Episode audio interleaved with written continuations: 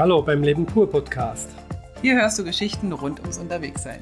Schön, dass wir dich auf unsere große Reise mitnehmen dürfen.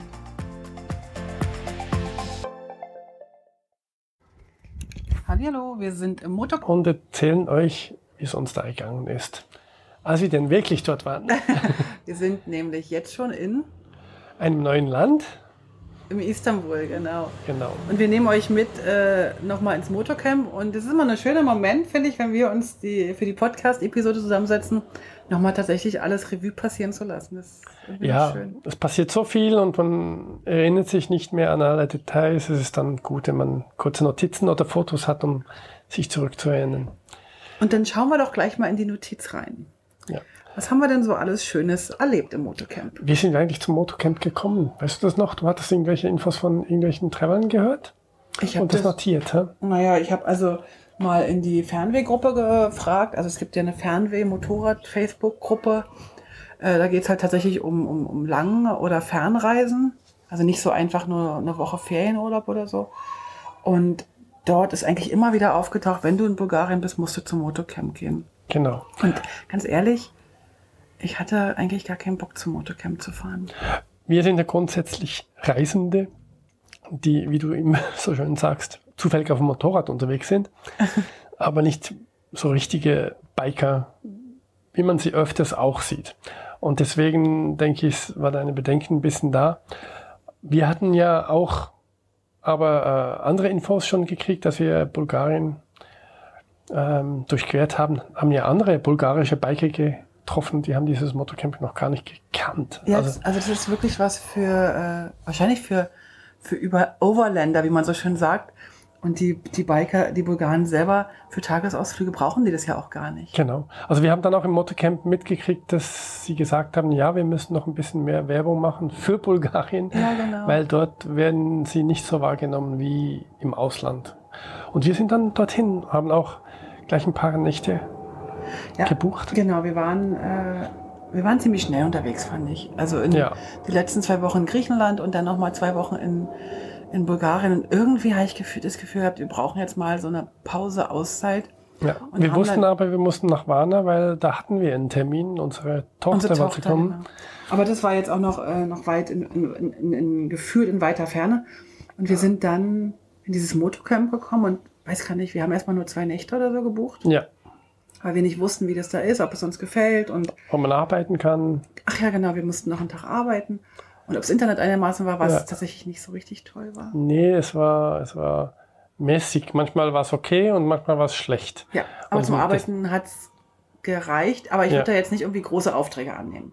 So. Ja. Naja, wie auch immer, auf jeden Fall kamen wir da an und kamen eigentlich in ein Paradies. Ja, sie waren gerade wieder am äh, eröffnen sozusagen. Wir waren fast ungefähr ein, eine der ersten Gäste in diesem Saison und haben dort dann gleich äh, für zwei Nächte eingecheckt, um zu testen, ob es uns gefällt. Und in diesen Nächten kamen dann auch ein, zwei andere noch vorbei. Aber was wir viel mehr getroffen haben, waren Einheimische, die dort ringsrum um dieses Motocamp sich niedergelassen haben. Wobei es waren nicht wirklich Einheimische, es waren ehemalige Reisende, genau. die da geblieben sind, die dort geblieben sind, hängen geblieben sind. Und das war auch das Erste, was man uns sagte. Vorsicht, wenn ihr hier länger bleibt. Könnte äh, es sein, dass ihr dort bleibt. Dass ihr nicht mehr weiterkommt. Und dann... Und dann mussten wir uns an Corona erinnern, dass es dort wirklich so ein bisschen in diese Richtung gegangen ja, ist. Aber in diesem Ort war es nicht unser Ort zum Glück. Also für uns war es nicht schwierig, dann später weiter zu reisen. Tatsächlich war das Motocamp an sich eine Oase. Eine Oase. Ein das war wirklich also, toll. Ganz kurz zum Beschreiben. Also es ist so, dass dort ähm, eine große Wiese ist zum Campen, aber es gibt auch ein paar Zimmer, die man mieten kann. Genau. Die haben wir dann gemietet. Dann, also nicht alle, sondern eins. Dann äh, gibt es so einen überdachten Küchen-Essplatz, der wirklich schön ist und ein richtig ja. toller Treffpunkt ist. Ja. Eine ganz tolle Wiese. Es gibt ähm, ein Hund, einen großen Hund, äh, Harley. Dann gibt es äh, zwei Katzen, dann gab es Hühner. Vier. Vier. Und also es gab wirklich äh, genug für alle. Ja. Dann gab es noch einen großen Raum, der über, also einen richtigen, wie so ein Partyraum. Der war aber noch nicht, also den brauchten wir nicht, weil wir zu wenig ja, Leute da waren. Genau. Und weil das Wetter auch sehr, sehr schön war, mussten wir nicht in die, in die Wärme sozusagen. In die Wärme rein, genau. Und ähm, dann gab es halt viele Gespräche über Reisende. Äh, Polly und Ivo haben das fantastisch gemacht. Wir haben Ja. sogar mit Frühstück gebucht. Genau, Da gab es jeden Tag ein äh, großes Frühstück. Es war auch wirklich äh, billig, also Günstig. günstig Mhm. vom Preis her. Und äh, Deswegen haben wir dann gleich am Ende äh, sieben Wochen, äh, äh, Quatsch, sieben, sieben, Wochen, sieben Tage. sieben Tage gebucht. Ja, ja, also wir- wir hatten dann, später kamen noch andere zu Besuch, mit denen hatten wir es sogar ein bisschen besser. Waren dann noch australische Gäste da, die auch zu zweit mit Motorrädern unterwegs waren und das Spezielle daran war, sie waren nicht eigentlich zu zweit, sondern zu viert unterwegs. Sie hatten noch zwei Hunde dabei, die mit dem Motorrad mitgefahren sind. Und das waren äh, auch ganz wunderbare Menschen. Wunderbare Menschen. Tolle Gespräche Die waren seit sieben Jahren schon unterwegs Mhm. und äh, ja, sind immer noch nicht müde. Und am Abend, wenn man da am Abend da so ein bisschen abhängt, dann kommen halt immer die ganzen Nachbarn. Ex-Traveler, die da in, in dem Ort äh, hängen geblieben sind oder in den Nachbarorten Genau. zum, zum Bier und so weiter. Und ich hatte dann aber so das Gefühl, so nach dem zweiten, dritten Tag habe ich es dann auch so gehört. Also Ja.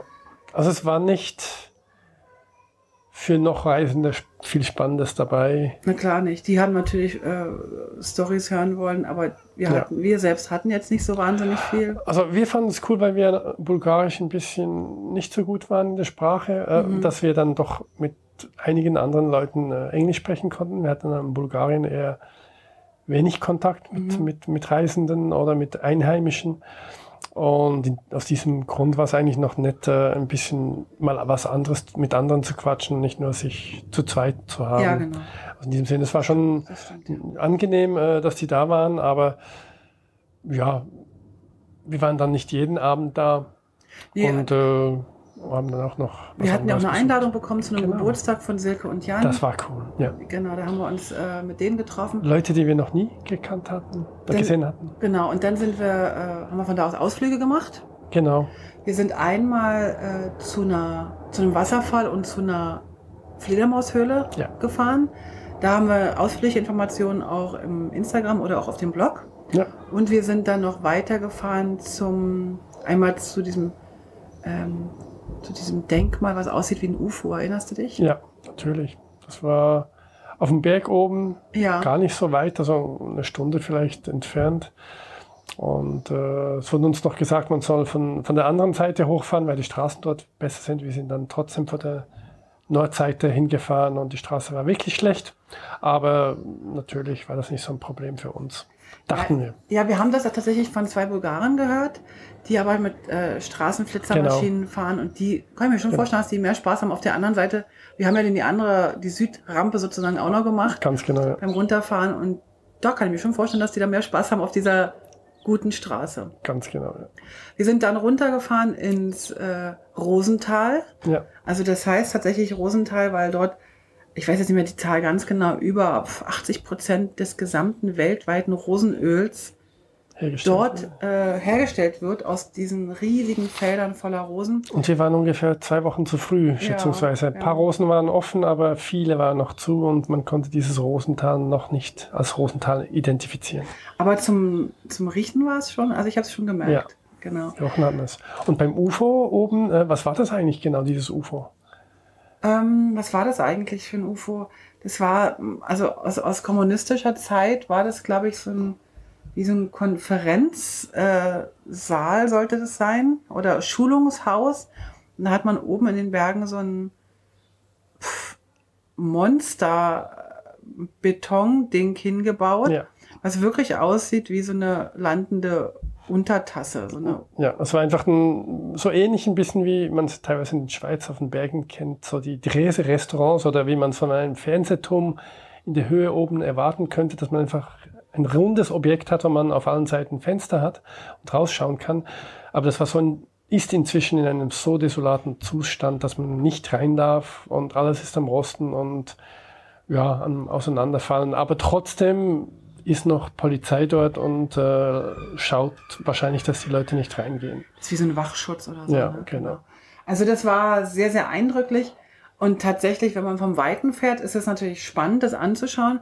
Wenn man aber nah dran ist, fühlt es sich so ein bisschen hart an. Also da ist schon echt Macht demonstriert worden, fand ich. Ja, es war Dieses wirklich mitten ganz oben auf dem Berg dieses runde Ding, wo man auf alle Seiten sieht. Und äh, man hätte es auch militärisch benutzen können, definitiv. Ja, also das haben wir uns angeguckt, weil das ist so, so, ein Ding, was man sich angucken muss. Zumindest unter Motorradfahrern ist das so ein, Ja. so ein wichtiges Ding. Haben wir ein Häkchen angemacht, sind zurück zum äh, Motocamp. Motocamp gefahren.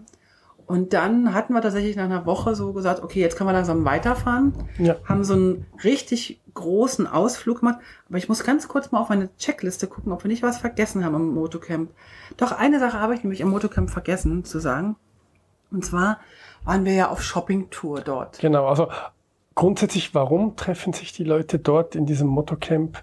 Es gibt keine Restaurants rind- rundherum und eigentlich auch bis auf einen ganz kleinen Einkaufsladen keine Einkaufsmöglichkeiten. Man muss ein bisschen weiterfahren und deswegen hat sich wahrscheinlich dieses Motocamp ein bisschen Plus, dass natürlich das sowieso auch Ex-Reisende sind, die sich dort treffen, Ja. äh, ein bisschen als Zentrale für den Abend zum Bier. Also die haben alle Strichlisten und schreiben das auf und irgendwie einmal alle ein, zwei Wochen bezahlen bezahlt. sie dann So Kasse und des äh, Vertrauens so. das, genau und äh, die treffen sich dann und äh, aus verschiedenen Nationen übrigens. Genau, und es gibt halt dort auch kein Abendessen Genau. im Motocamp, außer man macht es sich selbst. Man hat eine Küche aus all absolut bestens ausgestattet. Man kann da Oder also Oh, man lässt es kommen. Oder man bestellt es, genau. Aber wir wollten natürlich in den äh, ortseigenen Supermarkt gehen. Um mal selbst sich zu ernähren wieder. Das war eine große äh, Herausforderung in diesem Supermarkt. Also als wir da reinkamen, habe ich gedacht, jetzt bin ich wirklich in der DDR angekommen. Ja. Das hat mich ganz schön zurückgeworfen.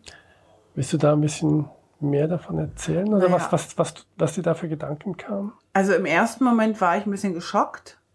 Also man, es, es war wirklich ein Laden, den man von Osten schon nicht als Laden erkennen konnte, weil es war eigentlich kaum was angeschrieben. Licht gab es auch nicht. Licht gab es kaum drin, es ist wirklich so nebulöse Lichtverhältnisse und drin war einfach ein paar Rela Regale, die seit 40 Jahren da stehen und einige davon hatten Dinge und andere nicht. Es waren ganz viele leere Regale. Es war, Es gab ähm, nur das Nötigste. es war wir- und es gab wirklich echt auch nur schlechtes Zeug. Also wirklich so, also Wir äh, hatten schlussendlich Nudeln, Spaghetti und eine, ein Glas Tomatensauce hatten sie gehabt. haben wir gekauft, ja. Und äh, aber Brot hatten sie, glaube ich, Gutes. Brot hatten sie Gutes. Ja, Und ganz viel Schokoriegel. Ähm, ja, es war irritierend für mich. Und wir sind dann auch noch einmal reingegangen, um nochmal eine Packung Nudeln zu kaufen. ja. Die wir war- noch dabei haben, Das oder? ja genau, das ist tatsächlich unsere erste hilflose Nudel-Ketchup-ähnliche äh, Mahlzeit gewesen, Ja. Da seitdem wir auf der noch, Reise sind. wir hatten ja noch ein bisschen Käse dazu gekauft, nicht wahr, oder? Den haben wir dann irgendwann, nachdem er zu heiß wurde, weggeschmissen, weil wir ihn vergessen hatten. Oder meinst du den? Ich meine den Käse, der eigentlich Mayonnaise war. Ach, den Frischkäse. ja, ich hatte gedacht, ich, ich kaufe mir noch ein bisschen Frischkäse, weil ich, wir hatten noch ein paar, paar Äpfel dabei. Ich dachte, ach, dann mache ich mir so, so ein, machen wir uns einen Fruchtsalat mit ein bisschen äh, Frischkäse oben drüber. Und die können wir auch gut über die Spaghetti-Nudeln mit Tomatensauce benutzen. Und haben dann aber gemerkt, dass wir ein ganzen, ganzes Riesending voll äh, Mayonnaise gekauft haben. Wir haben es aber erst nach dem Essen gemerkt. Gott sei Dank habe ich noch keinen Fruchtsalat gemacht. Genau, ganz genau. Genau, also das war eine, eine Erfahrung und auch die DDR-Erfahrung. Also die, die, wenn du so durch die Dörfer fährst dort und es alles so trist aussieht und so grau, das hat mich schon sehr, sehr an meine Kindheit erinnert. Ich armes Huscheli hatte ja so eine arme Du Kindheit. hattest ja gar nichts. Wir hatten gar nichts. Ich muss aber dazu sagen, dass neben dem, dass es halt wirklich ja auch schwierig ist, so, also wenn du halt in der Diktatur groß wirst, muss man ja, kann man ja mal jetzt einfach so sagen, hatte ich als Kind nicht so eine großen Probleme, weil ich glaube, ich wurde einfach vor vielen Sachen einfach auch geschützt. Also von, von, von meiner Mama her. Ja. Ich habe viele Sachen gar nicht so wahrgenommen. Ich kann mir aber vorstellen, aufgrund meines Temperaments und Charakters, dass ich später, also wenn die Wende nicht gekommen wäre, doch ziemlich angeeckt wäre. Wir hatten ja auch noch äh, einen zweiten Einkaufsladen ausgetestet, fünf bis zehn Kilometer weiter weg. Das war toll. Und, Da- und das da war und das war das komplette Gegenteil. Und da hast du über mich gelacht, weißt du noch? Ja, Ich klar. habe geguckt, Supermarkt, ich habe auf Google geguckt und der hatte fünf Sterne von fünf. Und dann sagt Gerd, das ist ein Kaff, da ist nichts. Ich sage, der hat fünf Sterne, da fahren wir jetzt hin. Genau. Und der hat bis 21 Uhr auf. Und Gerd Und so, ey, wenn die alle so sind, hallo. Dann sind wir hingefahren, standen vor der Tür und der sah genauso wieder aus wie unser. Nee, er sah, da, war ja, da waren ja drei Tische und drei Leute aus dem Dorf, die dort was getrunken haben. Und es sah aus wie ein Mini-Restaurant. Wie so ein Imbiss. Imbiss, wo man noch was to go mitnehmen kann. Und, und dann bist du, sind wir reingegangen. Und dann war hinter, der, hinter dem Imbiss nochmal eine Tür Genau. und dann war dann richtig, also nicht groß, Ein, ein kleiner. Einkaufsladen, Aber der aber, alles. voll. Der war voll mit allem und Frisches wir haben Obst, Melone Gemüse. gekauft. Ah ja, genau. Melone. Riesenmelone gekauft und alles Mögliche hatte der und der war wirklich top, ja. Das mit der Melone auf dem Motorrad so ist halt auch nicht so richtig geil. Ja, wir hatten, dann, wir hatten dann keinen Platz, um die Melone zu verstauen, also musste meine Frau auf dem Rücksitz die mit Melone Auf tragen, Schoß haben. die für die 15 bis 10 Kilometer wieder zurück. Ich, hoffe, ich hatte dann immer nur gehofft, dass mir die nicht runterknallt und dann einfach irgendwie in tausend Teile zersplittert. ja, ich bin ein bisschen vorsichtig gefahren und habe versucht, ein bisschen weniger Löcher. Ja, und Meloni. Meloni war auch sehr brav. Und Melone war sehr brav, du hast ihm den ganzen Weg erklärt, wer wir sind und was wir so machen. So, wir sind dann aber am nächsten, also am, am, nach der Woche sind wir weitergefahren, haben unser Zeug gepackt und sind genau fünf Kilometer gekommen. genau, also wir wussten, übermorgen müssen wir in Warna sein, da kommt unsere Tochter. Mhm. Und äh, sind dann mal ein paar Kilometer gefahren. Zuerst haben wir noch unterwegs jemanden besucht. Das meine ich ja, wollte ich gerade Genau. erzählen. Diese fünf Kilometer Genau. haben wir noch ein Pärchen, ein Reisepärchen getroffen, was auch dort gerade ein Haus gekauft hat. Da sind wir dann noch, haben wir uns direkt nochmal zum Kaffee und zum extrem leckeren Nusszopf Genau. äh, oder Nusskuchen eingeladen, sind dann weitergefahren nach Teliko, nee, wie heißt er? Jetzt muss ich nachgucken. Veliko, Veliko Tarnovo. Haben unterwegs noch eine Nachricht bekommen vom Motocamp, wir hätten zu wenig bezahlt. Ja, da hatte mir, sich ein bisschen verzählt, da war mir ein Fehler passiert scheinbar. Ähm, ich bin noch Geld holen gegangen und habe bezahlt und habe da die, es waren lauter 20er-Scheine, die au- nur aus dem Automaten kamen, irgendwie zwei, gefühlt 200 und ähm, habe dann bezahlt und er hat nicht nachgezählt, hat dann auch gesagt, normalerweise zählt er immer nach, diesmal hat er es nicht gemacht. Und äh, als ich dann unterwegs war, kam Heike die Nachricht über und, und ich habe sofort gewusst, ja, stimmt, er hat recht, weil ich habe irgendwie 400 Lever rausgelassen und hab, Aus musste dem, aus dem, aus dem. Automaten und musste 440 bezahlen und hatte noch Geld übrig. Also es konnte gar nicht aufgehen. Dann war mir sofort klar, ja, da hat er auf jeden Fall recht. Und ähm, Aber das Coole war, er kam, also ich, wir waren ja noch nicht weit, Veliko Nee, ist 30 überhaupt nicht Kilometer weg. Wir haben uns ja auch ein Zimmer genommen, wir sind also wirklich nicht weit gekommen. Und da hat dann, äh, er war zufälligerweise auch im Städtchen und musste noch im Baumarkt und haben uns da Genau. getroffen zur Geldübergabe. Haben dann in Veliko Tarnovo äh, einen schönen Spaziergang gemacht. Das ist ein echt ein süßes Städtchen, kleines süßes Auch ein- Städtchen mit einer süßen Altstadt. auch ein cooles Hotel gefunden, das noch so speziell war. Ja, genau. Ja, und haben dann Pizza gegessen dort, wo wir ähm, Pizza essen sollten, was man uns empfohlen hatte. Wir sind ja da brav und hören ja immer schön. Das ist ganz nett. Das, das Altstädtchen ist ein bisschen wie Bern, um einen Fluss herum, um so einen Flussknick herum. ja. Und das, die Restaurants sind alle so gesetzt, dass man sozusagen Auf auf, dem diesen Fluss Flussknick ja. gucken kann. Wir sind da einmal runtergelaufen in die Altstadt und haben dann unten noch äh, am Fluss äh, Was getrunken, ja. Also es war einfach sehr, sehr schön. Am nächsten Morgen sind wir dann weiter nach Schumen. Ja. Schumen hat man uns auch ans Herz gelegt. Wir waren da ein bisschen müde. Ich weiß gar nicht mehr, warum so. Also doch, wir sind einiges gefahren und haben dann ein Hotel versucht zu kriegen, das irgendwie mit Swiss angeschrieben war. Und du bist mal reingegangen, aber es hat irgendwie nicht geklappt. Ja, also die hatten Zimmer frei im, im, im Booking.com und überall. Und dann bin ich hin. Wir machen das immer so, wir gucken im Booking.com rein, ob das da ähm, Zimmer frei hat. Und dann fragen wir vor Ort, weil wir denken, die brauchen dann halt nicht so viel an, an Booking.com Gebühren bezahlen. Und dann guckte er mich an und es war so ganz eine merkwürdige, es war eine ganz merkwürdige Situation. Dann liefen die dreimal an mir vorbei und ignorierten mich und dann habe ich irgendwann gefragt, ob, ob, mir, ob man mir denn jetzt mal sagen könnte. Und dann guckten sie mich an, ja, Moment, Moment. Und, aber es passierte irgendwie nichts. Die saßen dann weiter und spielten wieder an dem Handy rum.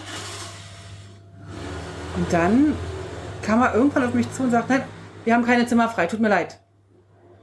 Okay, habe ich gedacht, das war irgendwie ganz spooky.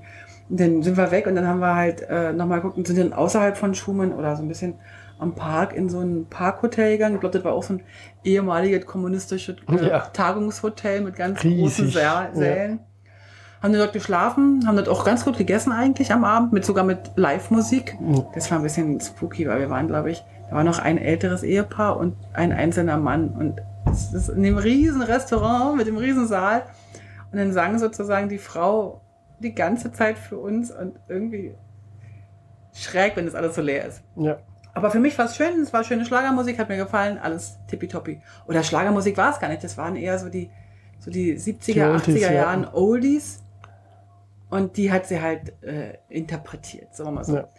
Nächsten Morgen sind wir dann aber noch ein Denkmal an. Genau, hochgefahren. Gefahren. Einen Hügel hoch, wir waren unten, am Hügel hatten wir das Hotel und dann sind wir hochgefahren.